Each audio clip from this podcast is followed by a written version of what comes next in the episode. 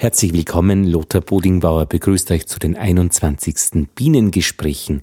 Heute mit dem Thema die Bienensachverständige. Was macht so eine Sachverständige, die Gutachten erstellt, wenn es irgendwo Probleme gibt? Ich bin zu Gast bei Anita Lautemann in Pörtschach, in der Nähe von Pörtschach in Kärnten. Im zweiten Teil dann der Korrespondentenbericht, diesmal von Franz Spitaler. Er macht. Er erzählt uns, was bei seinem Bienenstand gerade so los ist. Jetzt Mitte Jänner 2016, da wird es recht ruhig sein. Und er erzählt uns auch über sein Frühstücksradio für Imker, Frühstückshonig. Diese Radiosendung gibt's auf Radio Orange und im Internet. Mehr dazu dann im zweiten Teil. Viel Vergnügen beim Zuhören und danke an unsere Hörer, die die Fahrt nach Klagenfurt, nach Pörtschach, nach Kärnten bezahlt haben.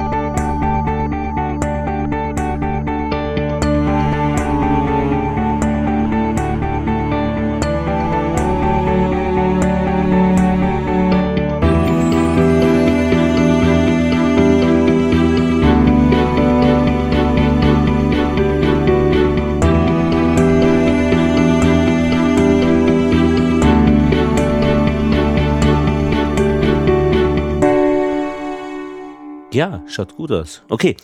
Bienengespräche Nummer 21. Ich bin wieder aus Wien rausgefahren nach Kärnten, nach Pörtschach am Wörthersee und dann noch einmal ähm, zwei, drei Kilometer nach Moosburg zu Anita Lautemann. Danke, Anita, für die Einladung. Gerne. Hast mich abgeholt vom Bahnhof, es war eine schöne Fahrt. Burg Hoch Osterwitz, spektakulär vorbeigefahren, Kärnten, Wahnsinn. Es schaut echt gut aus. Also ja. Ich habe dann sogar nachgelesen, gehört der Familie Käfenhülle, mhm. da gibt es heute noch Menschen davon. Ja, ist eine der Hauptsehenswürdigkeiten von Kärnten. Ja. Und liegt eben direkt an der Bahnstrecke. Ja. Und wirklich dieser Aufgang zur Burg, äh, so, so herumgeschraubt um diesen Tafelberg. Mhm. Aber es war nicht die einzige Burg, also da tut sich einiges in ja. Kärnten. Na, also Burg Hostowitz zahlt sich sicher aus. Ja. Die mal zu besichtigen, auch von Ihnen. Ja. Ja, das habe ich mir nämlich gedacht. Eben die Aussicht, die Aussicht von der Burg oben eben auch wunderschön ist über das ganze Land. Ja. Kärnten ähm, ist, ja, ist ein, ein, grünes Bundesland von Österreich. Ähm, ihr selbst seid mhm. also vom Wörthersee weg, eben in die Hügel hinauf. Ähm, und ihr habt einen Bio-Bauernhof und äh, 20 Milchkühe und du hast Biologie studiert, bist mhm. Biologin und du bist Sachverständige. Ja. Und das ist auch das Thema dieser 21. Mhm. Bienengespräche, was macht eine Sachverständige? Wie sagt man denn kurz? Eine Bienensachverständige. Das ist, so sagen es nur wir. Genau ja. ist es anders. Ja, es gibt verschiedene Arten von Sachverständigen. Äh, die meisten, die wir als Imker als Sachverständige kennen, sind Bienenseuchensachverständige nach dem äh, Bienenseuchengesetz. Äh, einige wenige gibt es aber auch, das sind gerichtlich beeidete und zertifizierte Sachverständige. Äh, die haben im Grunde dann andere Aufgabenbereiche. Die sind äh, zum Beispiel für Gerichtsgutachten äh, zuständig oder werden auch häufig von Versicherungen zum Beispiel für Schadensfälle herangezogen. Und du bist jetzt eine gerichtlich beeidete Sachverständige. Ich bin beides sozusagen. Ich bin als solchen Sachverständige äh, bei der Bezirkshauptmannschaft Klagenfurt-Land angelobt. Äh, da bin ich aber im Moment nicht äh, besonders aktiv und äh, bin seit ja, fast 20 Jahren auch gerichtlich beeidete Sachverständige. Du selbst hast oder ihr selbst habt am Hof neben den 20 Milchkühen 100 Völker, mhm. Bienenvölker. Ja. Das heißt, du stehst selbst inmitten der Imkerei. Genau, ich finde das besonders wichtig, dass wenn man äh, als Berater oder als Sachverständiger tätig ist, dass man auch wirklich äh, was von der Materie versteht. Äh, und ich habe einfach in den letzten 20 Jahren mein Hobby, äh, das auch mit zwei Bienenvölkern angefangen hat, äh, sukzessive ausgeweitet und jetzt ist es quasi ein Betriebsstandbein, diese 100 Bienenvölker. Bist du da geboren oder bist du zugewandert? Äh, ich bin in Klagenfurt geboren. Äh, wir sind dann äh, auf eine kleine Landwirtschaft nach Moosburg gezogen. Die hat mein Vater sich als Hobby zugelegt. Ja, während meinem Studium in Graz äh, bin ich mit den Bienen in Kontakt gekommen und habe dann dort gleich den Facharbeiter äh, gemacht Und nach dem Studium habe ich meine eigene Imkerei quasi ausgebaut und vor 15 Jahren meinen Mann kennengelernt und geheiratet und bin hierher auf die andere Seite von Moosburg auf die Landwirtschaft gezogen. Und wie bist du da in die Imkerei eigentlich hineingekommen? Wie war da der genaue Weg? Äh, eigentlich war es äh, ein Vortrag vom Ingenieur Ulz, den viele kennen, dem ehemaligen Imkerbundpräsidenten und auch langjährigen steirischen Obmann der Imker. Der hat äh, auf einer Schule, das war eine äh, Schule für ländliche Hauswirtschaft in Graz, die ich nach der Matura besucht habe, einen einstündigen Dia-Vortrag gehalten über Bienenzucht. Und das hat mich so fasziniert, dass ich dann heimgegangen bin und ein paar Kurse besucht habe und dann in die Imkerei eingestiegen bin. Aber so Vorbilder, also äh, Prä, wie sagt man, Vordisposition in der Familie, keine noch? Äh, nicht direkt. Mein Urgroßvater hatte Bienen. Das habe ich aber selbst nicht mehr erlebt. Das kenne ich nur aus Erzählungen. Aber aus Erzählungen sehr wohl. Aus Erzählungen schon, ja, aber ich habe quasi, der ist schon lange gestorben, bevor ich auf die Welt gekommen bin. Aber auch gleich dieser Einstieg über Facharbeiter, ähm, das macht man so oder, oder das war das war ja also äh, mehr als äh, ein, ein hobbymäßiger Einstieg. Ja, es war damals das, das äh, Bildungsangebot in Kärnten noch nicht besonders gut ausgebaut. Und da ich eh ohnehin in Graz studiert habe und draußen war, dann habe ich das in der Bienenzeitung gelesen, dass es da einen Kurs gibt, einen Facharbeiterkurs. Der hat acht Wochen gedauert und habe gedacht, das mache ich einfach so nebenbei. Und dann lernt man es nämlich gleich gescheit. Genau. man braucht ein bisschen Erfahrung quasi ja. in der Praxis, mhm. damit man den Kurs richtig, ähm, richtig verwerten kann. Aber das ist dann gleich ein, ein Kurs mit Hand und Fuß. Weil du sagst, Bildungsangebot äh, bei euch in Moosburg, ihr habt ja auch Kinder und die fahren ja wirklich mit dem äh, Bus dann teilweise eine Stunde ins Gymnasium nach Feldkirchen. Nach Feldkirchen, ja. Genau. Ja. Das heißt, da muss man wirklich schauen, wie man zu, wo, wie man an die Zentren auch kommt. Ja, aber wenn man am Land wohnt, ist man quasi das gewohnt, ja. dass man entweder ins Auto steigen muss mhm. oder wir versuchen natürlich als Biobauern und äh, ökologisch denkende Menschen sehr viel mit öffentlichen Verkehrsmitteln zu fahren. Und das geht. Und das geht. Ja. Das ist Einteilungssache, sage ich mal. Und Wörtherseegebiet ist jetzt nicht, ähm, ähm, das ist genug Zivilisation rundherum. Genau. Ja, wir sind, wir sind in, der, in der Abgeschiedenheit, sondern eigentlich äh, sind wir am Rand von Klagenfurt. Ja. Eine, eine Stadtrandgemeinde. Also eigentlich zwischen Villach und Klagenfurt, wenn man das ein bisschen positioniert. Ja, in diesem Dreieck Villach, Klagenfurt, Feldkirchen. Ja. Da mittendrin. Genau. Ähm, wie, wie, wie, ja, die Völkerzahl steigt mit äh, der Erfahrung und mit ähm, dem Honigabsatz. Man soll ja immer so viele Völker haben, wie man Honig verkaufen kann. genau.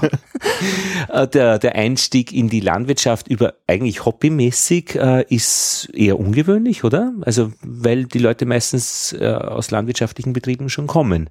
Genau, das stimmt, ja aber auch zunehmend muss ich sagen, ich kenne jetzt sehr viele Leute, die nicht aus der Landwirtschaft kommen mhm. und äh, in, landwirtschaftlichen, in Landwirtschaften einheiraten oder äh, eben welche pachten, einfach aus Interesse wieder an der Arbeit mit der Natur. Ja, so wie mehr Menschen auch äh, Interesse an den Bienen haben, dürfte das jetzt auch in die Landwirtschaft wieder hineingehen. Genau, ich sehe das auch so, dass viele einfach aus Ausgleich zum stressigen Berufsalltag ja. dann sich mit der Natur beschäftigen anfangen und da ein, ein Hobby beziehungsweise dann Nebenberuf oder vielleicht auch, äh, wie es bei mir der Fall war, einen Beruf ergreifen. Und das Problem ist da immer, wie man dann zu Grund und Boden kommt, weil das ja eigentlich das, das teuerste an der Geschichte ist. Genau, also am besten mit Heirat. am günstigsten. Tu Felix Austria Nube. Ja. War ja auch interessant, ähm, in einer der Bienengespräche mit ähm, äh, Tom Sane aus Neuseeland, der hat in Deutschland noch den Facharbeiter gemacht 2000 und ist dann nach Neuseeland ausgewandert und ist dort eben als, als wirklicher Facharbeiter mit Expertise für die Varroa-Milbe einfach gleich wirklich steil eingestiegen äh, in die Berufsszene und genießt eben auch dieses ähm, grüne Natur äh, und ist dort jetzt Berufsimker. Also ja. Das gibt es immer wieder. Wenn man was weiß, das zahlt sich schon aus. Ja, ich, ich sehe auch persönlich in der Imkerei durchaus Chancen, die Imkerei als, als Erwerbszweig zu nehmen, weil wir denken, wir, äh, wir produzieren in der österreichischen Landwirtschaft viel zu viel Milch, viel mehr Milch, als wir brauchen, viel mehr Fleisch, als wir brauchen. Wir produzieren aber nur 50 Prozent vom Honig. Also da sehe ich durchaus Potenzial einfach noch für Betriebe, äh, sich hier ein berufliches Standbein zu schaffen. Wie ist denn da von deiner Erfahrung her dieses Skalieren nach oben? Also äh, einige Völker, mehr Völker und dann auf einmal 100 Völker. Gibt's, geht das so kontinuierlich oder erfolgt das in, in, in Stufen? Nein, also das geht meistens kontinuierlich. Einfach mit steigender Erfahrung wird man schneller beim Arbeiten, ist auch zeitlich in der Lage, dadurch mehr Völker zu betreuen. Und natürlich, man kauft sich nicht von Anfang an 100 Bienenvölker oder 100 Beuten, äh, sondern baut das einfach sukzessive langsam auf. Ist, finde ich, der vernünftige Weg, einfach, dass man mit den Aufgaben wächst. Und Stufen vielleicht bemerkbar, wenn man sich dann eine Honigschleuder kauft, die dann wieder die nächste Menge auch bewältigen kann. Ja, das ist sicher ein bisschen Planungsarbeit ist schon dahinter, dass man sich überlegt, wo möchte ich hin, wo kann ich hin mit meinen Räumlichkeiten. Bei der Imkerei ist ja nicht der Grund und Boden das Beschränkende sozusagen, weil Bienenstände kann ich relativ leicht irgendwo aufstellen, aber ich brauche auch Betriebsgebäude, ich brauche Einrichtungsgegenstände und ich brauche natürlich auch den Absatzmarkt für die, für die Produkte. Und wie machst du das oder wie macht ihr das mit dem Absatz?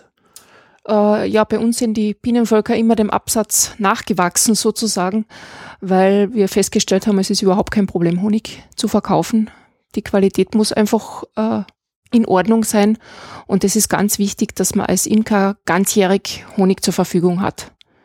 Weil die Kunden heute sich nicht mehr im Herbst eindecken mit dem Jahresbedarf, sondern die holen immer ihre ein, zwei Kilo, die sie halt in den nächsten Wochen oder Monaten verbrauchen. Und da habt ihr eine, eine Abrufverkaufsstruktur schon, äh, weil es mit dem Biobauernhof wahrscheinlich schon da. Genau, wir haben, wir haben einen kleinen Hofladen eingerichtet, wo wir neben Honig natürlich auch unsere ganzen anderen äh, Milch- und Milchprodukte verkaufen. Das hört sich sehr rund an, alles. Ist es, ist es so rund oder ist es ein tägliches Kämpfen mit Nein. allem? Nein, wir empfinden es schon als sehr angenehm, Ja. weil es, es läuft wirtschaftlich gut. Äh, natürlich steckt viel Arbeit dahinter. Äh, man hat als Bauer nicht Samstag, Sonntag frei und fünf Wochen Urlaub, aber man sieht, man, die Arbeit macht Freude, man sieht, was man tut und man tut sie eigentlich für sich selbst. Mhm. Und die Kinder wachsen auch in einer guten Umgebung auf. Die Kinder erleben das einfach so mit, helfen zum Teil auch äh, ganz fleißig am Betrieb und der Große möchte zum Beispiel unbedingt Bauer werden. Also der sieht, sieht nur das. Er möchte nichts anderes. Jetzt ist dann der nächste Schritt, aber eben äh, der Schritt äh, zur Sachverständigen. Und da ist natürlich interessant, wie wird man Sachverständige? Ja, im Grunde wird man meistens darum gebeten. Aha. Also Ja, da, da konnte, also da, da ist eher mehr, okay, verstehe. Mhm. Ja, zum Beispiel die solchen Sachverständigen, äh, da wird man meistens vom, vom Landesverband äh, nominiert sozusagen. Wenn Leute gesucht werden, äh, dann werden natürlich Leute gesucht, die eine gute Ausbildung haben. Äh, bei solchen Sachverständigen ist es auch ganz wichtig, dass man äh, psychologisch mit den Leuten umgehen kann, mit den Imkern. Es ist ja keine angenehme Sache, wenn der Bienenseuchen-Sachverständige auf den Hof kommt. Da kann es durchaus sein, dass das Imker dann ablehnend einem gegenüberstehen und da braucht man eben das Fingerspitzengefühl, dass man eben erklärt, dass man da nicht als Kontrolleur, sondern eher als Helfer kommt. Das heißt, man wird gefragt. Und Ja. dann, und dann hat man so Einsätze, also quasi so das Blaulicht drauf aufs Auto und äh, hinfahren wo, wird man dann gerufen. Genau, als Bienenseuchen Sachverständige ist der Auftraggeber eigentlich äh, der Amtstierarzt. Also der ist meistens bei der, bei der Bezirkshauptmannschaft angesiedelt oder beim Magistrat. Äh, und dieser Amtstierarzt gibt einen dann den Auftrag, äh, Bienenvölker zu kontrollieren in der Umgebung. Das heißt, wenn ein Faulbrutfall auftritt, dann kommt es ja äh, zu einem drei Kilometer Sperrradius und in diesem Sperrradius sind dann alle Bienenvölker zu kontrollieren und auf Symptome der bösartigen Faulbrut. Und dann sind äh, dem Imker die Sanierungsschritte zu erläutern und zu erklären und das Ganze dann auch zu überwachen meistens. Du kennst also die Krankheiten und du kennst alle deine Imker, deine Imker. Also alle Imker, die eigentlich hier äh, in, in der Gegend sind. Naja, man, wenn man so lange dabei ist wie ich, dann kennt man sehr, sehr viele Imker, muss man sagen. Also ich bin auch Obfrau vom äh, Moosburger Bienenzuchtverein bereits viele Jahre, also da kenne ich die Moosburger Imker und natürlich von Einsätzen als solchen Sachverständige lernt man sehr viele Leute kennen. Also es sind in Kärnten gibt es 3000 Imker, also das sind jetzt auch nicht wieder so viele. mhm. die man dann äh, zu Gesicht bekommt. Und was man dann dort tut, ist immer klar. Eigentlich ja. Das ist, es gibt da genaue Richtlinien, wie bei einem solchen Fall vorzugehen ist. Äh, ganz wichtig ist, dass es auch zu keiner Verschleppung der Seuche kommt. Das heißt, äh, ordentliche Ausrüstung, immer mit Einweg, äh, arbeiten, mit Arbeitsmantel, mit Schürzen arbeiten. Äh, die Werkzeuge müssen ständig desinfiziert, desinfiziert werden, dass es da zu keiner Weiterübertragung der Keime kommt. Mhm. Da, muss man, da muss man wirklich genau arbeiten. Also da geht es nicht nur, dass man glaubt, dass man es genau macht, sondern es muss wirklich gescheit sein. Das muss wirklich Weil gescheit ein sein. Keim ist schnell verschleppt. Genau. Diese Faulbruterreger, die sind einfach äh, sehr hoch ansteckend und sie sind auch sehr resistent gegen, gegen Hitze, gegen Kälte äh, und sehr langlebig. Das heißt, wenn ich die Handschuhe nicht wegtun würde, die bleiben da jahrelang ansteckungsfähig auf den Handschuhen drauf. Äh, das heißt, da muss man wirklich einfach vorsichtig sein. Und auch in deinem eigenen Interesse, weil du ja Bienen auch zu Hause hast, ist es Genau. ganz günstig, da nichts Dass man da auch nicht die, heimzubringen. die Erreger dann auf den eigenen Bienenstand schleppt. Und funktioniert auch so. Also ist nichts passiert oder passiert Na, nichts? da passiert nichts. Also Okay. da Mhm. das ist. Und das sind im Endeffekt ja auch nicht so viele Fälle, so viele Stände, die befallen sind. Ja, Das sind immer nur einzelne Stände. Kontrolliert werden dann natürlich alle, ja. aber wirklich Symptome findet man dann nur auf, auf sehr wenigen. Also die amerikanische Faulbrut ist so der Haupteinsatzgrund für den äh, Bienenseuchen Sachverständigen. Ja, auf alle Fälle. Andere Einsatzgründe gibt's seuchenmäßig keine. Vielleicht ja. bei der Beutekäfer mal irgendwas. Genau, vom, vom Bienenseuchengesetz sind da natürlich auch andere Schädlinge drinnen, für die wir dann zuständig wären, wenn sie einmal da sind. Mhm. Das, was uns jetzt am nächsten liegt, ist sicher der Bienenbeutenkäfer, der ja schon in Süditalien ist quasi. Und da ist es auch wichtig, dass die Sachverständigen ständig geschult werden, weil äh, wenn dieser Käfer kommen sollte, dann werden ja wahrscheinlich auf einmal großflächig Kontrollen notwendig sein, die dann auch wieder nach speziellen Richtlinien erfolgen müssen. Und wenn du auf äh, Faulbrut kontrollierst, dann gibt's einfach standardisierte Tests, mit denen du das machst. Äh, an und für sich schaut der Bienensachverständige nur auf Symptome. Und wenn er diese Symptome erkennt, dann werden Proben genommen und diese Proben werden an die AGES nach Wien gesendet und erst wenn die AGES in einem bakteriologischen Befund äh, erkennt, dass es sich wirklich um die bösartige oder amerikanische Faulbrot handelt, erst dann ist die Seuche sozusagen festgestellt. Eine unbösartige gibt's auch. Äh, Es gibt eine gutartige Faulbrot, die europäische Faulbrot, die wird von verschiedenen Erregern äh, verursacht quasi, macht in Österreich aber eigentlich keine Probleme. Tritt eher vielleicht in Zusammenhang mit Varroa-Zusammenbrüchen auf, aber ist auf keinen Fall so äh, dramatisch wie die bösartige Faulbrot. Und wie viele äh, Fälle gibt's da, also jetzt in deinem Einzugsgebiet, äh, an bösartiger Faulbrut? Ja, das ist von Jahr zu Jahr verschieden quasi. Es gibt doch jedes Jahr einige äh, neu auftreten quasi der Faulbrut, wo es dann zu Sperren kommt und wo die Völker kontrolliert werden. Mhm. Und diese Sperren äh, lösen üblicherweise das Problem. ne? Diese Sperren, äh, ja, dieser Sperrkreis, in diesem Sperrkreis werden einmal alle Völker untersucht, Mhm. quasi. Und wenn neue Fälle auftreten in diesem Sperrkreis, dann wird natürlich um den neuen Fall wieder ein drei Kilometer Sperrradius errichtet und weitere Völker werden kontrolliert.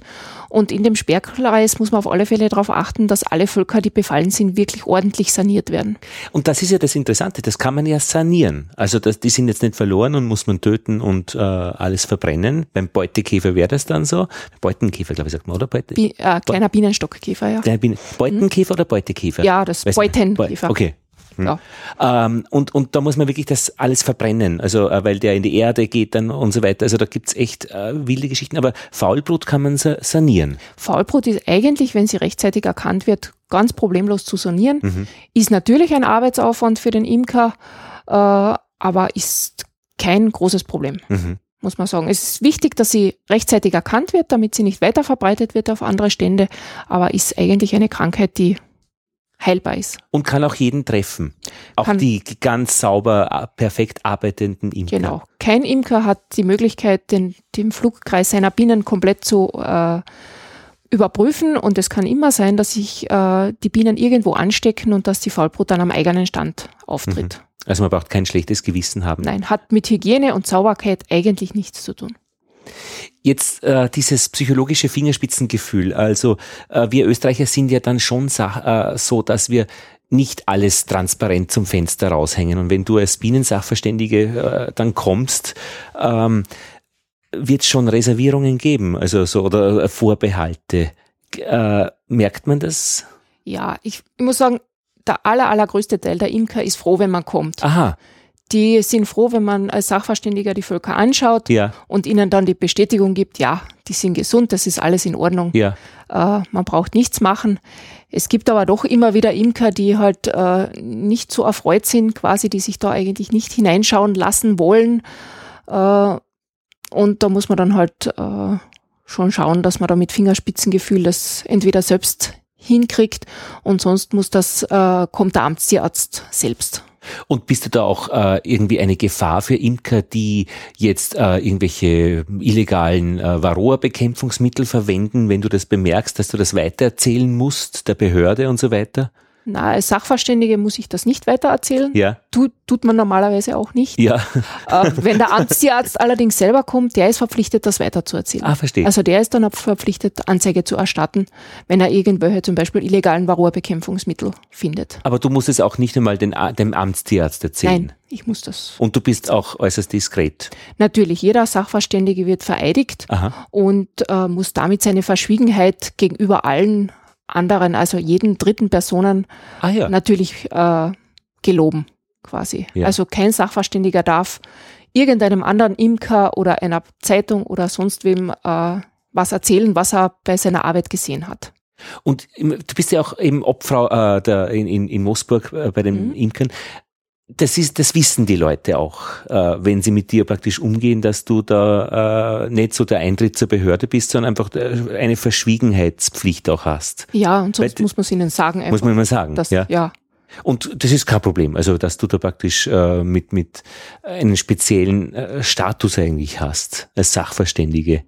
Na, das ist Nicht. eigentlich. Man kennt die, man kennt die Leute. Ja, man kennt die Leute und sie wissen, Mhm. Es sind ja keine großen Geheimnisse, die, Ja, man, die ihnen dort zur Kenntnis gebracht werden. Ja, Es geht um die Bienen, wenn ich hinkomme. Geht es um die Faulbrot? ja, Ist Faulbrot da oder nicht? ja. Und um nichts anderes. Und da ist dann jeder eben froh, wenn man es erkennt, Genau. damit man es loskriegt. Ja. Ja, weil sobald das, das Wissen auftaucht in der Nähe, ist ein Faulbrot, Mhm.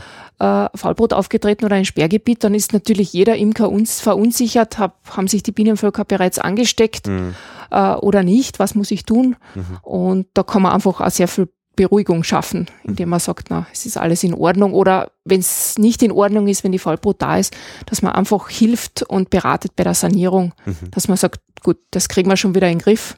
So und so ist vorzugehen und dann passt es wieder.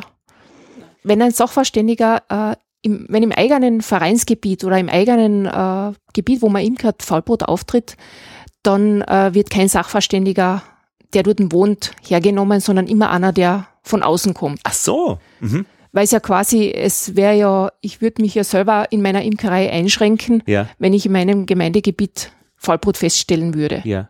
Das heißt, um diese Befangenheit sozusagen Ja. auszuschalten, kommen die Sachverständigen in der Regel von außen. Mhm. Also ich kontrolliere nicht die Völker meiner, meiner Vereinsmitglieder sozusagen. Ah, verstehe. Und das erleichtert das ja, Ganze das erleichtert natürlich das Ganze, weil man da doch eine gewisse, gewisse Distanz hat. Und du betreust ja auch ähm, äh, Berufsimker und Hobbyimker. Und Berufsimker, da geht's ja um eine ho hohe Völkerzahl. Da ist ja dann auch wirklich Geld, das drinnen steckt und auch durchaus Existenzen, die gefährdet sind. Also im gewissen Rahmen, aber, aber, aber, aber da ist auch wirklich, sind Geldwerte beteiligt. Also das muss man gescheit machen. Genau. Das muss man einfach immer berücksichtigen, dass man das Ganze auch äh, betriebswirtschaftlich praktikabel macht. ja, Das ist ja auch vom Gesetz her vorgesehen, dass die Imker ihren Honig noch schleudern dürfen quasi äh, vor der Sanierung quasi. Äh, ja, dass man da darauf schon Bedacht nehmen kann. Nur, dass die Brut, die Brut der Völker natürlich gleich saniert werden muss. ja, Also das ist schon, gerade bei größeren Betrieben ist das durchaus äh, problematisch mit der Faulbrut. Allerdings muss man auch sagen, die großen Betriebe, äh, die stecken viel mehr Geld in die Vorsorge. mhm. Das heißt, da werden regelmäßig Honigkranzproben Mhm. beziehungsweise Sporenproben aus den Bienenvölkern gesammelt und eingeschickt, einfach äh, aus eigenem Interesse, weil jeder große Betrieb weiß, wenn er die Faulbrut einmal auf einem Stand hat, sie verbreitet sich ja im Betrieb quasi, also da ist schon sehr viel Vorsicht auch ja, ja. dabei. Und du hast da auch bei den, wahrscheinlich bei den Hobby-Imkern mehr auch ähm, eine Bildungsaufgabe, oder? Die werden ja viel fragen. Ja, auf alle Fälle. Da ist also viel Beratung einfach angesagt, äh, viel Aufklärung, was, was es mit den Bakterien auf sich hat, wie das ist mit der Resistenz, wie das ist mit, mit äh, Desinfektionsmaßnahmen, was ist gescheit zu tun, was sollte man eher nicht machen.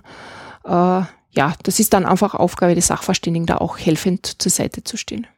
Und der kriegt dann ja auch Geld, oder? Ist man da angestellt oder Werkvertrag oder, oder Äh, Honorarnoten legen man kriegt dann? quasi eine, man kann eine Honorarnote an die Bezirkshauptmannschaft legen. Ja. Da gibt's feste Stundensätze quasi und Kilometergeld und Ja. das ist abzurechnen.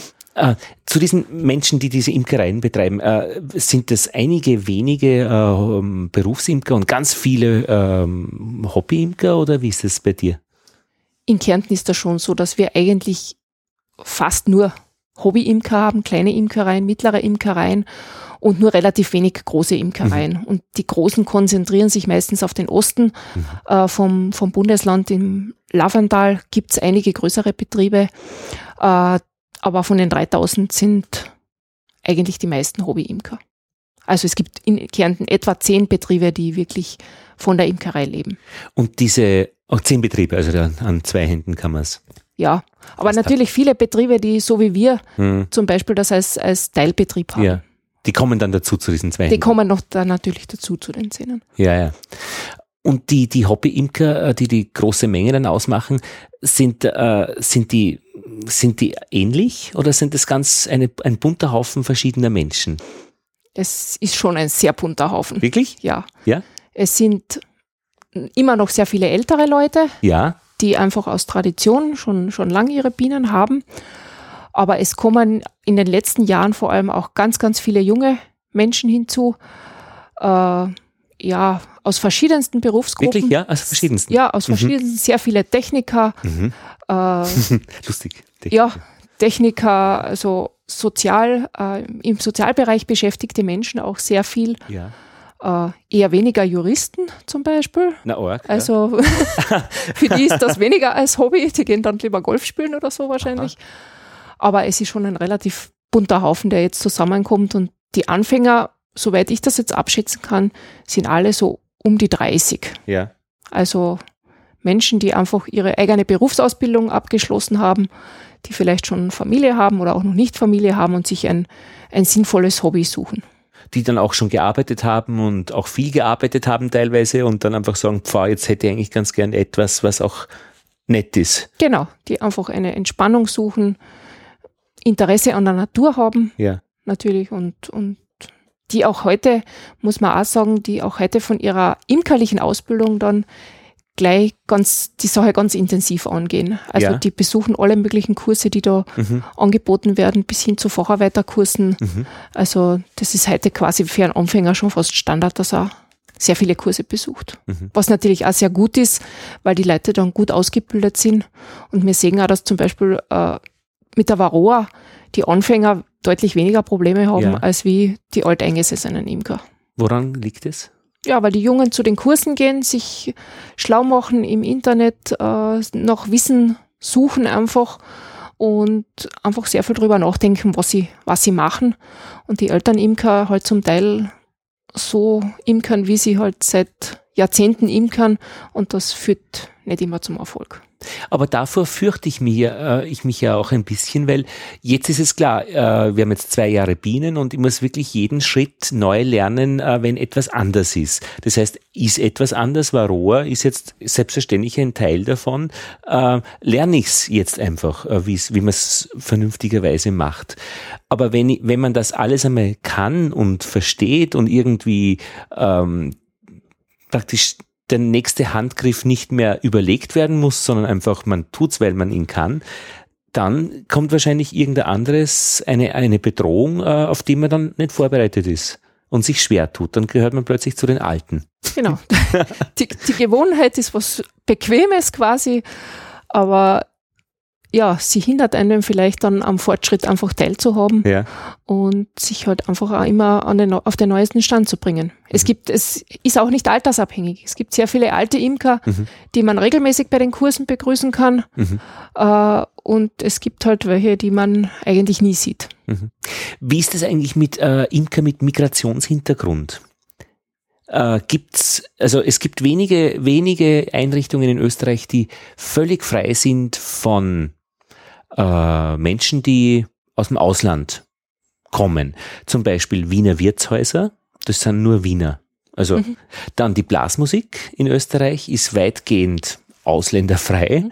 Äh, Wandern auf den Bergen kommt mir sehr österreichisch vor.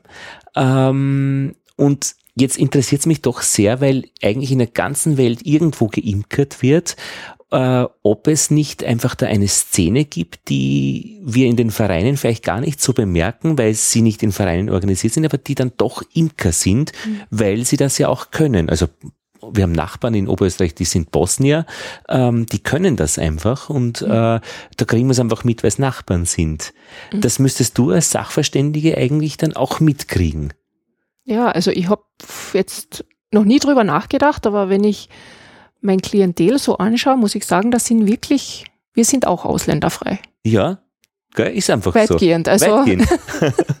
Und das finde ich ganz interessant. Äh, Die Katja Hintersteiner aus Linz, von der Linzer Biene hat mir erzählt, sie trifft manchmal Menschen mit Migrationshintergrund in äh, den Ausstattungs-, also wie sagt man denn, in, äh, im Imkerfachhandel. Weil da kriegt man es mit, dass dann praktisch wer Beuten kauft oder ähm, Nein, nicht mehr Beuten, glaube ich, äh, sondern eher mehr so, so, keine Ahnung, Mittelwände oder Rähmchen oder so.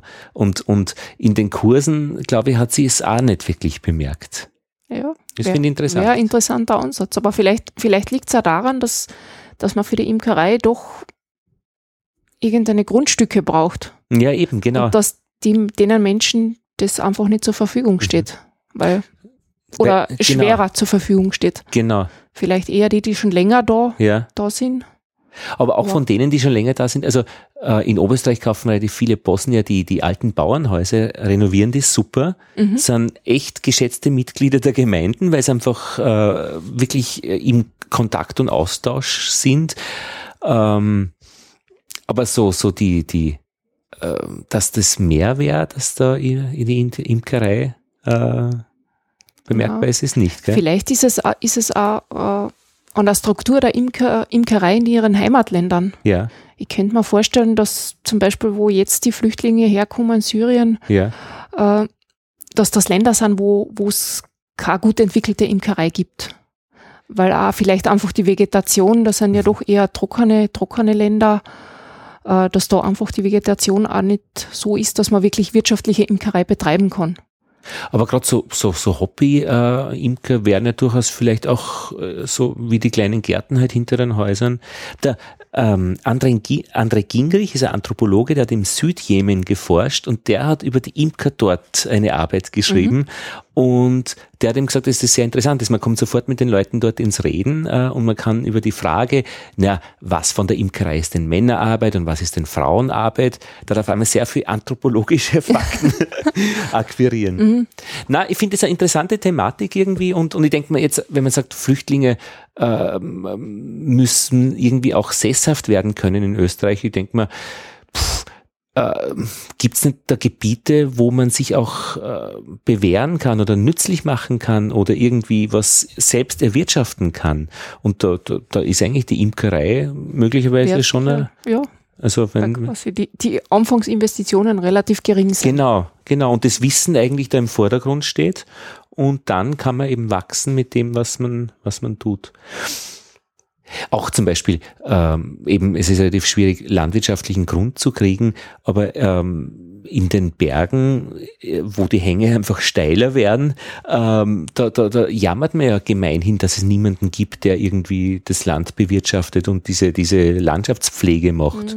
Und was braucht man denn? Ein Stickel Garten, ein Stickel äh, Hang und, und, und man kann damit wirtschaften. Also vielleicht ist das auch noch was Unbeackertes. Ja. Ausländer raus auf, rauf auf die, Rauf auf die Berge. Äh, nicht raus auf die Berge, sondern rauf auf die Berge.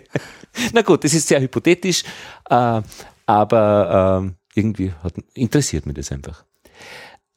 zu deiner anderen Arbeit, also nicht als äh, Bienenseuchen-Sachverständige, sondern als gerichtlich, als gerichtlich beeidete Sachverständige mhm. für Bienen. Für Bienen, ja. Für Bienen. Da geht es dann um Versicherungsfragen, zum Beispiel, wenn jemand äh, seine Bienen verliert wegen Pestizideinsatz vom Nachbarn. Ja. Zum Beispiel. Im, zu so einem Fall bin ich noch nie gerufen worden. Ja. Also im Regel, in der Regel geht es bei den äh, gerichtlich bereiten Sachverständigen, also die meisten Fälle, die ich hatte, sind Nachbarschaftsstreitigkeiten. Ach so. Wo äh, einem Nachbarn, einem Menschen das nicht passt, dass der Nachbar Bienen im Garten hat. Aha.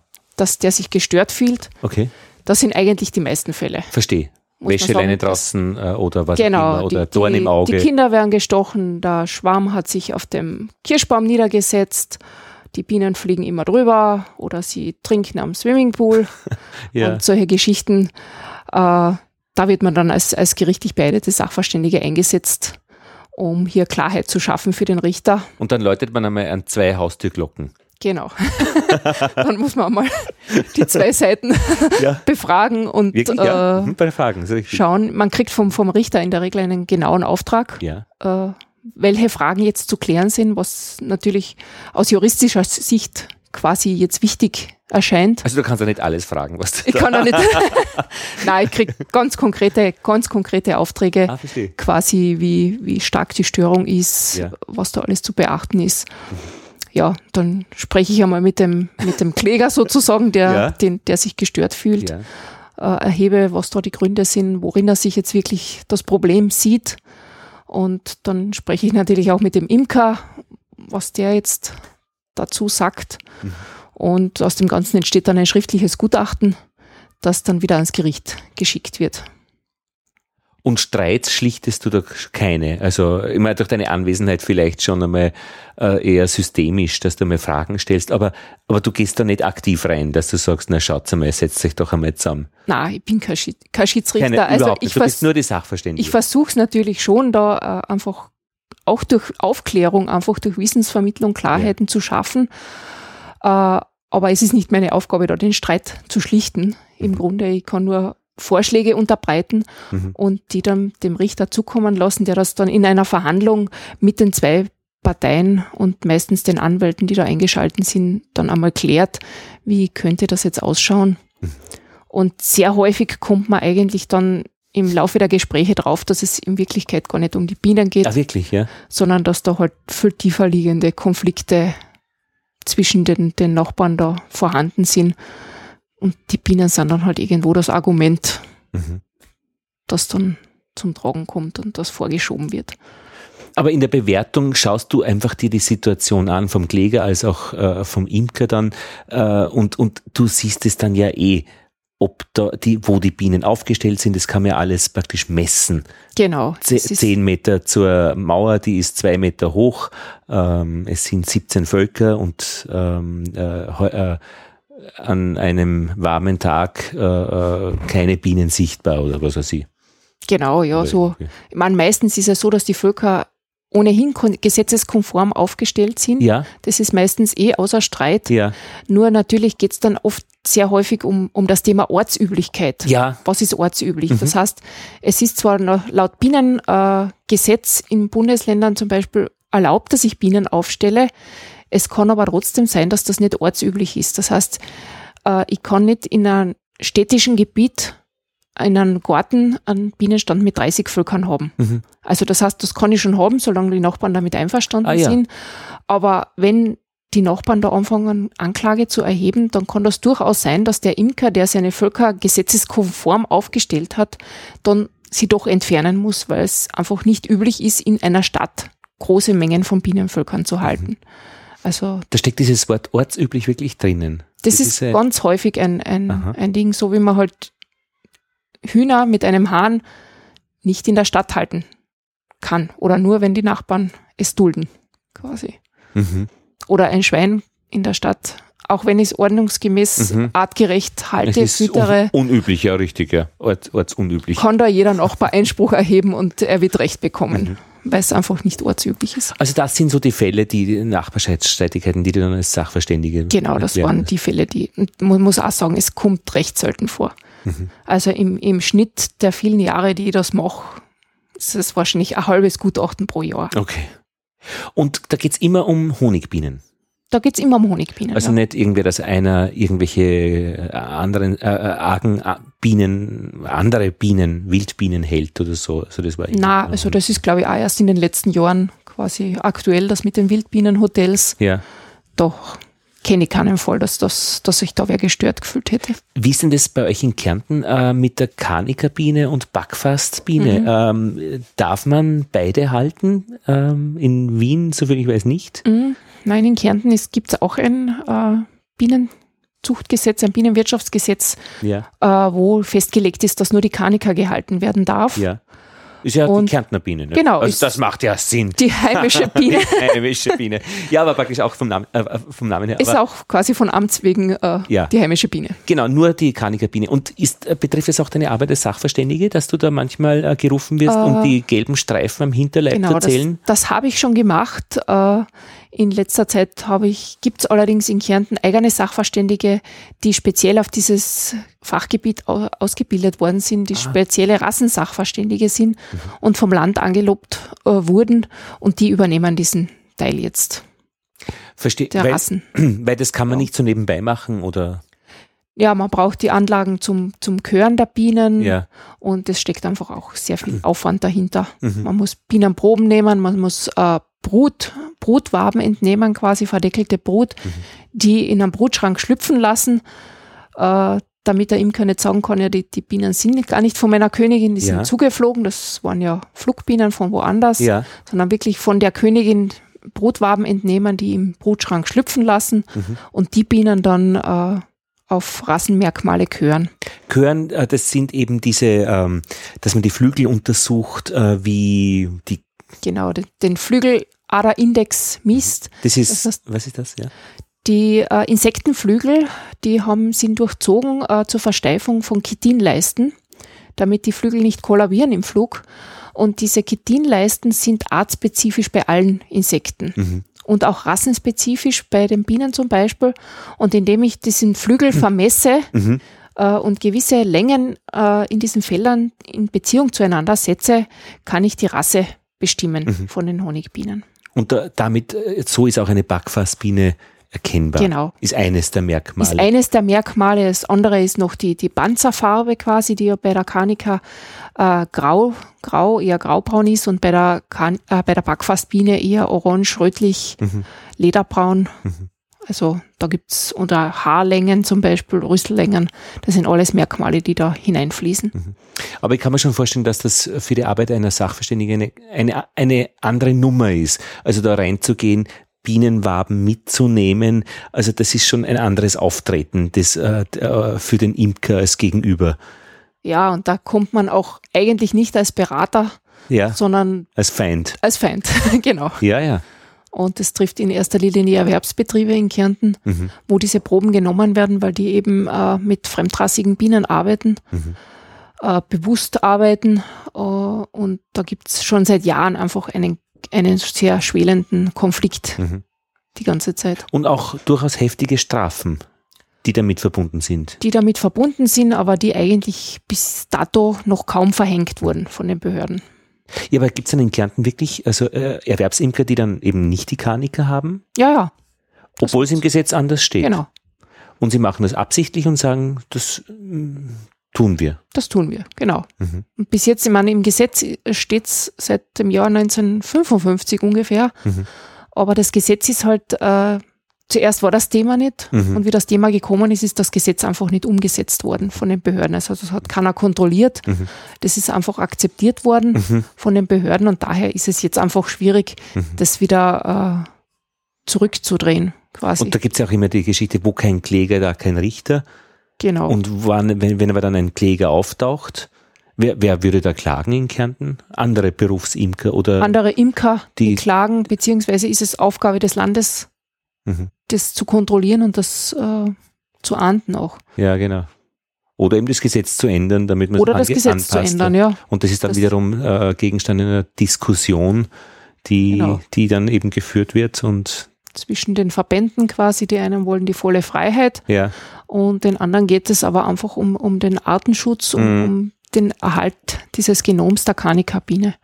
Und da muss ja die Antwort immer wirklich eindeutig Ja oder Nein sein. Da gibt's kein 0,8. Nein, Das ist ja die Geschichte, das Problem an der ganzen Sache. unsere Drohnen fliegen frei, unsere Königinnen fliegen frei. Ja. Wir können die Begattung nicht kontrollieren Ja. äh, bei den Bienen und daher gibt es nur entweder das eine oder das andere. Hm. Koexistenz gibt es in dem Fall nicht. Weil einfach, wir haben zwar in Kärnten äh, Belegstellen, Mhm. ungefähr zehn Stück verordnete Belegstellen, aber es ist äh, nicht möglich, dass jeder Imker auf eine Belegstelle fährt, weil das einfach zu einer genetischen Verarmung innerhalb von ein paar Generationen der Bienen führen würde und damit ja auch keinen Sinn macht. Hm. Hast du da eine Meinung dazu? Oder ist es, ähm, beobachtest du das äh, emotionslos oder Nein, ich bin meinungslos? Schon bekennender Kaniker-Imker. Ja. Also das Also auf du, alle Fälle, ja. und du hältst es auch nicht für gut, in einem Kaniker-Bundesland eben andere Bienen Nein, zu halten. auf keinen Fall. Ja. Wir haben auch in Moosburg Schwierigkeiten, Ja, weil wir einen Imker haben, der hier Backfastbienen hält ja. und damit eigentlich die Zuchtarbeit vom ganzen Vereinsgebiet zunichte macht. Ich gehe davon aus, dass ihr nicht befreundet seid. Nein. Durchaus nicht. Und im Imkerverein trifft man sich auch nicht. Der ist nicht im Also Imkerverein. ja, ja, verstehe. Mhm. Na, eh, schwierig, ja, also äh, äh, das ist also eine, eine, ja, aber damit ist ja praktisch die Idee des Kanikergebietes ja beim Teufel, wenn es auch nur einer mit, mit, mit, mit Backfassbienen macht. Ja, ich meine, im Grunde, wenn man genug Drohnen fliegen lässt, Ach so, das ist die Menge, die Anzahl. die Menge macht's schon. Statistisch, ja. Und in Kärnten ist es schon so, dass quasi in Oberkärnten, Mhm. äh, wo das Gebiet für Erwerbsimkereien einfach nicht so attraktiv ist, wo also wirklich fast alle Hobbyimker sind, Mhm. da ist das Problem geringer, Aha. wie zum Beispiel im, im St. Veiter-Raum oder im Gebiet Lavandal, wo einfach viel mehr Erwerbsimker mit fremden Bienenrassen stehen. Wenn man jetzt mit viel guten Willen versucht, äh, das zu verteidigen, dass jemand Backfassbienen hat, eben hier in Moosburg auch, warum macht er das? Also warum, was wäre der gute Grund? Ja, Also, die Backfastbienenbefürworter behaupten, dass die Erträge besser sind, ja, ist aber wissenschaftlich in keiner Studie erwiesen. Ja. Quasi ist also, eine, also es ist irgendwie ist es schon fast eine Religion. aha. Ja, ja, okay. Äh, ich werde mich auch in einer der Bienengespräche der kommenden noch der Backfassbiene widmen, weil es einfach vom, von der Thematik her interessant ist, vom, vom wie ist der Bruder Adam, glaube ich, gell? Äh, ja, äh, von, von Devon, von England her aus. Ähm, und weil es mir einfach interessiert, wie sich die Biene entwickelt hat, also welche Menschen da beteiligt waren und wie das, wie sich das, äh, ich bin aber für diese Sache völlig emotionsfrei und würd, also würde mich als, als Hobbyimker an das halten, was ich tun muss. Also in Wien ist es die Kanikerbine. Ja. Und wir haben jetzt Königinnen von Hans Fuchs aus Ort und das sind Kanikerbinen, weil sich das so gehört. Ja, man sieht da von der Kanika, muss man sagen, in den letzten Jahren die Zuchtfortschritte Ja, sind so gewaltig Ja. wie bei keiner anderen Tierart ja. von unseren Nutztieren. Ah ja. Und da muss man einfach sagen, da gibt es so viel Potenzial in der Kanikabine, das muss man zuerst einmal ausschöpfen Mhm. und dann über andere Sachen nachdenken. Und was heißt das konkret? Also die Zuchtfortschritte äh, in der Varroa-Toleranz zum Beispiel? Varroa-Toleranz, äh, dann auch von der Honigleistung her, von der Sanftmut her, von der Schwarmträgheit her hat man in den letzten 10, 20 Jahren einfach enormste Fortschritte gemacht. Weil einfach, äh, und es gibt bei keiner anderen Bienenrasse gibt's diese, diese Zuchtwertschätzung in, in, den, in diesen Details, wie es das bei der Kanika gibt. Und in dieser Kontrolle und in dieser Völkerzahl, die da in der Zuchtwertschätzung drinnen ist. Mhm. Und die, der Ursprung der Backfassbiene ist ja eigentlich ganz eine andere Idee, die der Bruder Adam hatte. Das ist die, die, die hatten in England Probleme mit der Tracheenmilbe Mhm. Damals, wo die Tracheenmilbe eine solche war, die die Bienenvölker dahin gerafft hat. Und der Bruder Adam hat eigentlich versucht, eine Tracheenmilbe-resistente Biene zu züchten und ist auf der ganzen Welt herumgefahren und hat auf der ganzen Welt Bienen gesammelt und die dann gekreuzt miteinander und wollte eine Tracheenmilbenresistente Biene haben. Das ist ihm nicht geglückt. Herausgekommen ist die Backfass, die aber heute schon eigentlich ganz was anderes ist, als wie es ursprünglich gewesen ist. Und wird auch ständig weiterentwickelt, wird ständig weiter gezüchtet und ja, weltweit vertrieben mhm. quasi. Und das Zentrum ist ja in Deutschland, glaube ich, für die Backfasszucht, also nicht in England mittlerweile. Das Zentrum ist, glaube ich, eher in Richtung Amerika, Aha. Südamerika, mhm. wo einfach auch die klimatischen Bedingungen halt so sind, dass man das ganze Jahr Bienen züchten kann.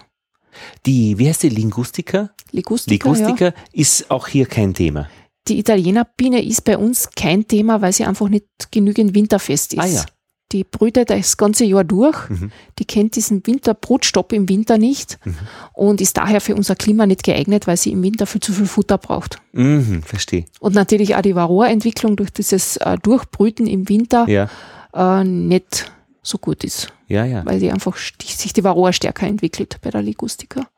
Und die dunkle Biene, die gibt es überhaupt nur in Tirol, äh, soviel ich genau. weiß. Also die dunkle Biene ist Tirol-Salzburg mhm. beheimatet. Mhm gibt es aber eigentlich auch leider nur mehr eine geringe Population vorhanden. Mhm. Da gibt es Zucht, äh, Zuchtzusammenarbeit mit nordischen Ländern, mit Norwegen, mhm. Schweden, wo es noch größere äh, Bestände von der dunklen Biene gibt, die mhm. natürlich auch erhalten werden sollen, weil da mhm. einfach genetisches Material drinnen steckt und wir wissen ja nicht, was wir in Zukunft brauchen werden bei den Bienen. Mhm. Wir wissen, es wird wärmer werden, das Klima ändert sich. Mhm. Die brüten äh, immer mehr durch auch? Ja, die Bienen, die Kanika brütet auch mehr durch, mhm. aber es wird immer mehr Durchstrecken geben für die Bienen wahrscheinlich, durch Trockenheiten und so weiter. Das heißt, wir brauchen alles, was an genetischem Material vorhanden ist. Wir können nicht jetzt sagen, wir lassen was aussterben mhm. und in 30 Jahren kommen wir drauf, das, die Gene hätte man noch gebraucht. Aber mit diesem Argument könnte man ja auch die Backfassbiene verteidigen. Ja, aber die Backfass ist keine Rasse quasi das ist nichts Erbfestes, sondern das ist ein, ein Mischmasch. Mhm. Ja, ja, sie ja, hat sicher ihre Argumente. Mhm. Man kann sie dort züchten, wo sie zugelassen ist, wo, mhm. wo es nicht um, um den Schutz einer anderen Rasse geht. Mhm. Das ist ja kein Problem. Es gibt ja in Österreich genügend Bundesländer, wo man Backfassbienen halten darf. Ja. Nur eben sollte man einige Kerngebiete auslassen, um die Kanika zu schützen. Sind da die Bundesländer eigentlich die geeigneten Grenzen dafür? Ja, nicht wirklich. Das ist halt heute überholt quasi, dass es noch einzelne Landesbienenzuchtgesetze gibt. Aber die Länder, Länder wollen sich diese Kompetenzen wahrscheinlich auch nicht wegnehmen lassen. Heute wird alles eher auf EU-Ebene geregelt mhm. und da wären sicher geografische Grenzen im Falle der Bienen besser. Genau, dass man sich nämlich zusammensetzt und sagt, was wäre denn günstig eigentlich? Genau. Und das einmal aktualisiert äh, und dann kann man ja was ausarbeiten, was sich eben, äh, was zur Landschaft passt. Genau, dass man Gebirgszüge genau. als Grenzen nimmt oder, ja, ja. oder ähnliches. Wäre von der Biologie her vernünftiger, aber verwaltungstechnisch. Ja, ja. Also wird das nicht, schaut mal nicht. In den nächsten Jahren sicher nicht. Na, sehr interessant. Ich frage mich dann immer, wie kann etwas Neues entstehen? Durch Katastrophen, Waldbrände und wann einmal ein Archiv wieder irgendwie äh, äh, vernichtet wird, dann muss man wieder alles neu schreiben und wieder Die neu Geschichte würfeln. neu schreiben. Mhm. Na gut. Ähm, Gibt es Überraschungen für dich? Überraschungen?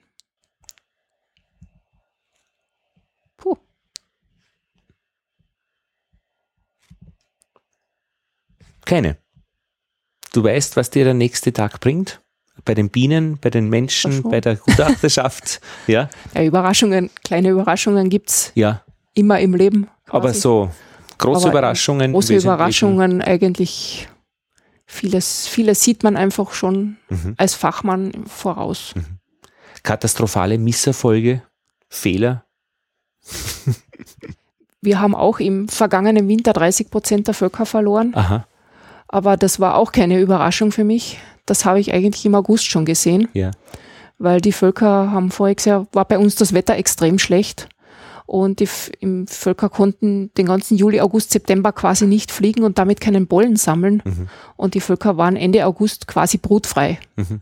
Also war es für mich keine Überraschung, dass die im Winter natürlich sehr viele eingegangen sind, mhm. weil einfach die Winterbienen nicht vorhanden sind. Mhm weil, also die Varroa war in unserem Fall sicher nicht das Problem. Ja. Die Varroa-Behandlung war gut, der Abfall war auch äh, im Normbereich, nur eben, dass die Bienen keine Wind die Völker keine Winterbienen hatten und auch keine Pollenvorräte im Herbst vorhanden waren. Das hat eigentlich schon vorausschauen lassen auf den, auf den Winter. Wie viele Leute kennen sich denn wirklich gut aus? Und können das, also das, was du jetzt beschrieben hast, ist einfach, äh, ich gehe davon aus, die zehn Erwerbsimker, die kennen das, die wissen genau, also die kennen genau das, was du jetzt beschrieben hast. Du kennst das auch. Äh, ist das, ist das, ist das? Ich glaube schon, dass es sehr viele Imker gibt, die sich sehr gut auskennen. Ja. Weil ich habe es jetzt äh, verstanden, was du gesagt hast, aber ich würde nicht damit gestalten und arbeiten können, weil mir da einfach die Erfahrung fehlt noch. Also ich würde das nicht sehen. Das ist sicher, ja. Man braucht sehr viele Jahre äh, Erfahrung mit den Bienen, ja. um gut imkern zu können. Ja. Es helfen einem alle Kurse zusammen nicht so viel wie auch die Jahre Erfahrung. Es mhm. braucht immer eine Kombination von mhm. Erfahrung, Arbeit mit den Bienen und die entsprechende Weiterbildung. Und die Fehler, Ständig. die man macht und daraus, dass man dann lernt und im Idealfall weiß man dann, welchen Fehler man gemacht hat. Genau. Man soll wissen, welchen Fehler man gemacht hat und sehr wichtig ist bei den Bienen einfach das Rechtzeitige. Mhm. Nicht das Problem sehen und das löse ich nächste Woche, Aha. sondern wenn ich einen Varroa-Druck bemerke und der kommt ja nicht von gestern auf heute, mhm. sondern der baut sich das die ganze Saison ja. auf. Und der Fehler, der Hauptfehler bei der Varroa-Behandlung ist meines Erachtens, dass einfach zu spät damit begonnen wird. Mhm. Dass jeder einfach noch auf den letzten Tropfen Honig wartet, mhm. der vielleicht noch kommen könnte, mhm. Den man dann noch schleudern kann.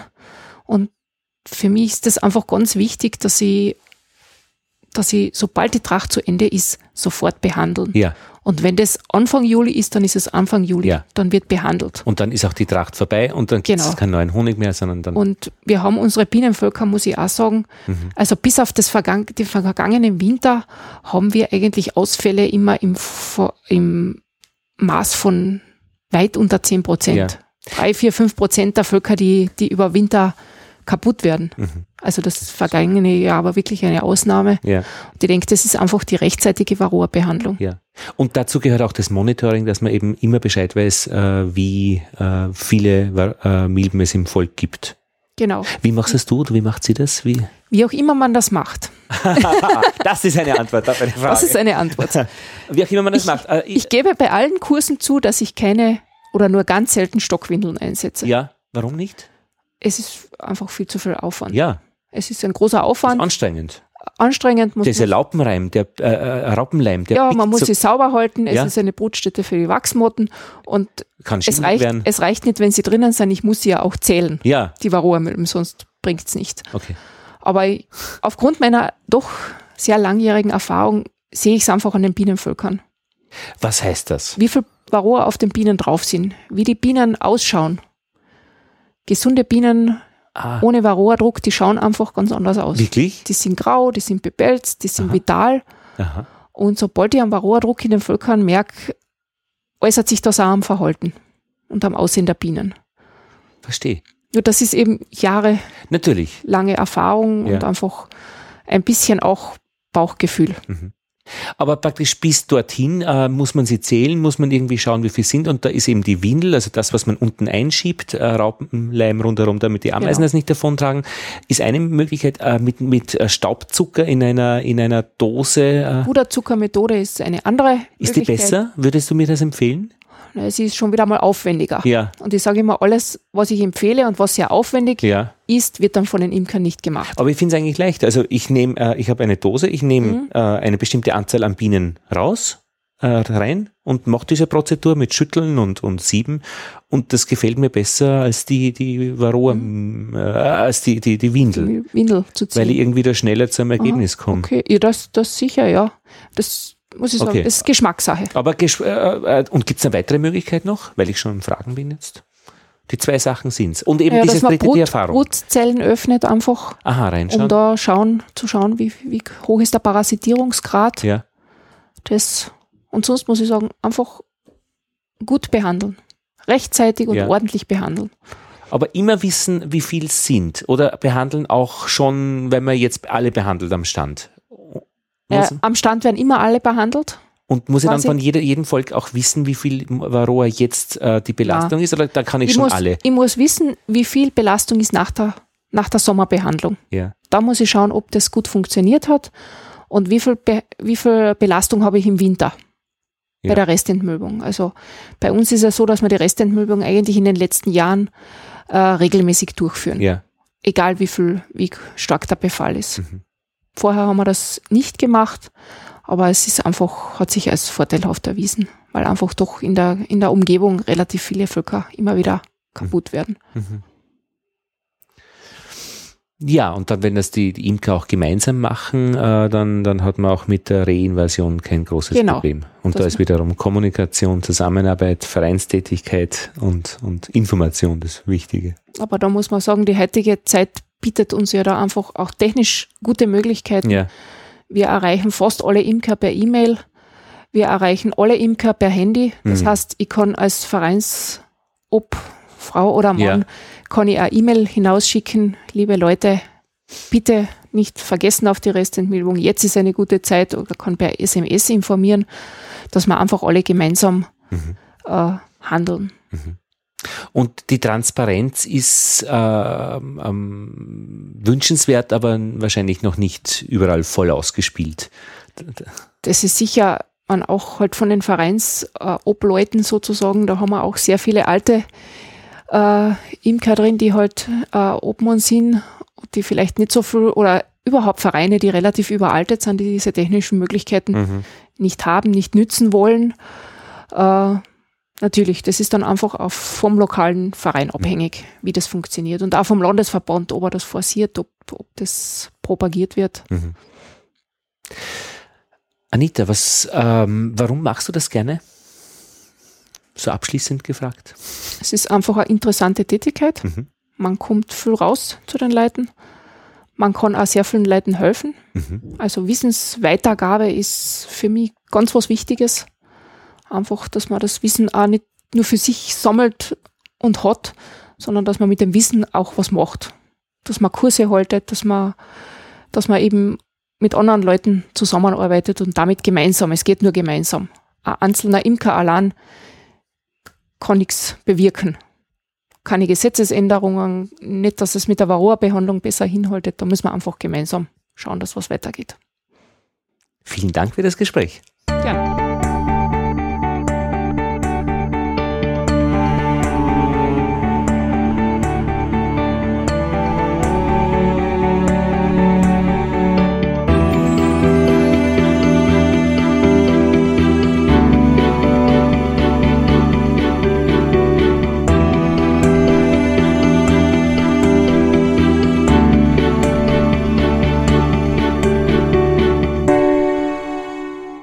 Nach diesem Gespräch mit Anita Lautemann in Börtschach, mit der Bienensachverständigen, rücke ich wieder ein bisschen näher nach Wien und äh, jetzt äh, kommt der Korrespondentenbericht. Was ist los an den Bienenständen draußen? Und ich rufe an bei Franz Spitaler in Bruck an der Leiter. Du bist Obmann des Bienenzuchtvereins Bruck an der Leiter.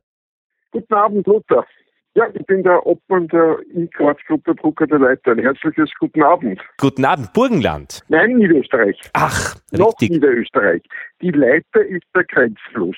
Cisleithanien und Transleitanien. Ich sehe schon. Franz, wie schaut's denn aus bei dir jetzt bei den Bienen? Alles gut, alles still, wie es sein soll? Wir schreiben Mitte Jänner. Ja, also soweit ich jetzt, jetzt gesehen habe, ähm, in der Folge, also vor ein paar Tagen haben wir das letzte Mal in Gemülln nachgeschaut. Ja. Auf jeden Fall hat uns einmal die Kälte gut getan. Mhm. Die Damen haben sicherlich das Brüten eingestellt, beziehungsweise das Stiftung. Wie schaut es denn aus? Wie viele Völker hast du denn? Ich habe fünf. Und die Abfälle? Die, die Varroa-Abfälle sind bei den aller, allermeisten äh, Völkern klar unter dieser äh, Grenze von, von einem halben bis einem ganzen pro Tag. Ja. Und bei einem Volk ist es ungefähr in der Grenznähe. Weil es nicht schlimmer wird, soll es mal recht sein. Ja. Und sonst ist es einfach jetzt, es wird wieder kälter, es war ein paar Tage jetzt warm, das heißt, äh, wie der Jänner eigentlich äh, in Ordnung ist. Ich halte den Jänner so wie er jetzt ist, schön ist kalt, vielleicht mit ein bisschen Schneetreiben für absolut in Ordnung. Ich hoffe halt, dass es dann im März äh, gescheit warm wird und ja. dass wir nicht wieder so ein feuchtes Frühjahr haben wie vor zwei Jahren, weil dann könnte es wieder problematisch werden. Mhm. Es war ja lange Zeit ein warmer Winter. Ja. Es war ja schon fast frühlingshaft im Dezember. Und wenn dann das wieder noch feucht wird im Frühjahr, dann haben wir, dürften wir wieder Probleme bekommen beim Auswintern beziehungsweise beim Völkeraufbau im Frühjahr. Aber so, wenn alles gut geht wie jetzt, ist es eine Zeit, wo sich der Imker zu Hause äh, in die Lektüre vertieft, also wieder bildungsmäßig aufrüstet, wo er Rähmchen drahtet und so weiter. Und du bist einer der Imker, die Radio machen. Das ist richtig. Ich habe seit vorigen Jahr, gegen Ende letzten Jahres, habe ich die Sendung Frühstückshonig auf Radio Orange 94.0. Du hattest heute die letzte Sendung, gell? Genau, die ist bereits im CBA-Archiv nachhörbar. Ja. Einmal im Monat mache ich halt eine Sendung über Themen, die mich interessieren, beziehungsweise wo ich natürlich mir auch denke, dass das andere Imker interessieren könnte. Frühstücksradio ist ja auch wirklich mit Frühstückshonig in Verbindung.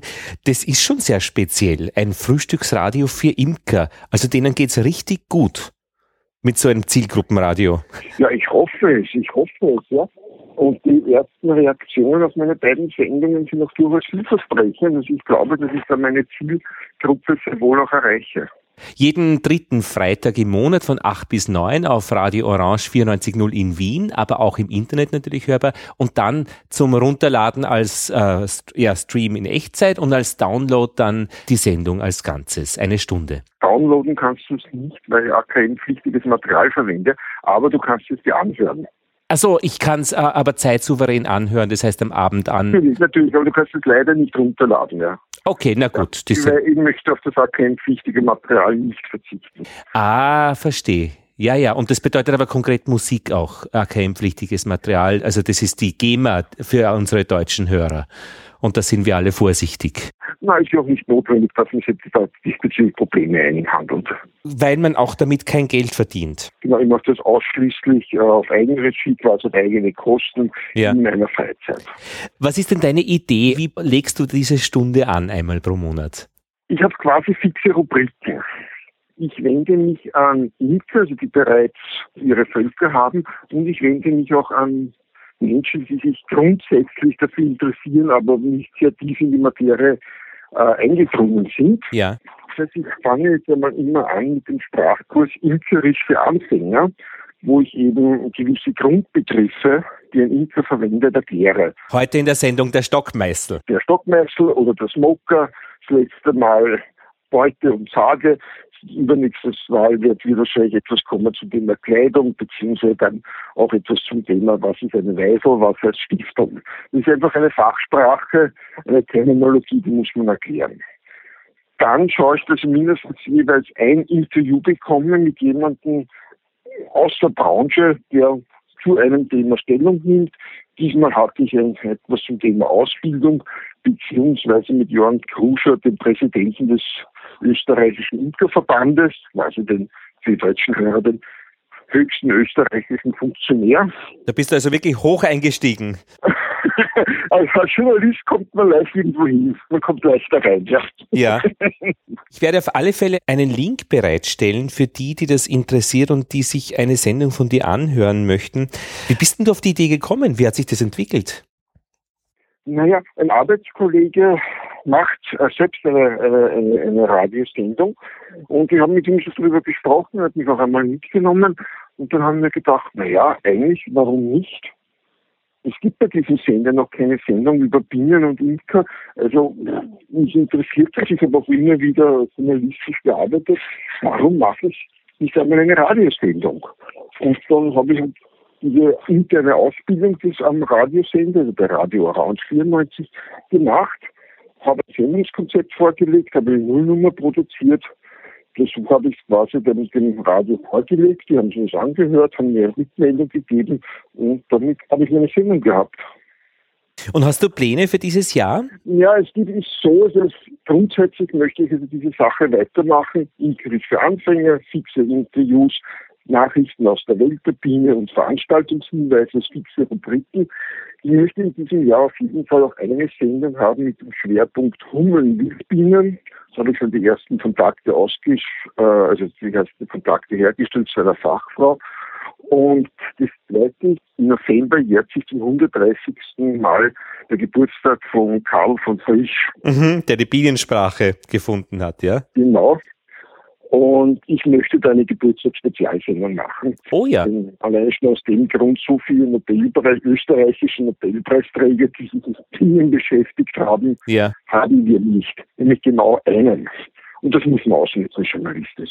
Absolut. Franz, das war's. Ich bedanke mich sehr für das Gespräch mit dir. Gerne, Lothar, gerne. Dann wünsche ich dir noch alles Gute dir und deinen Hörern. Und auch alles Gute dir und deinen Hörern. Orange 94.0. Äh, die nächste Sendung kommt dann Mitte Februar. Das ist der 18. Februar, der dritte Freitag im Monat immer.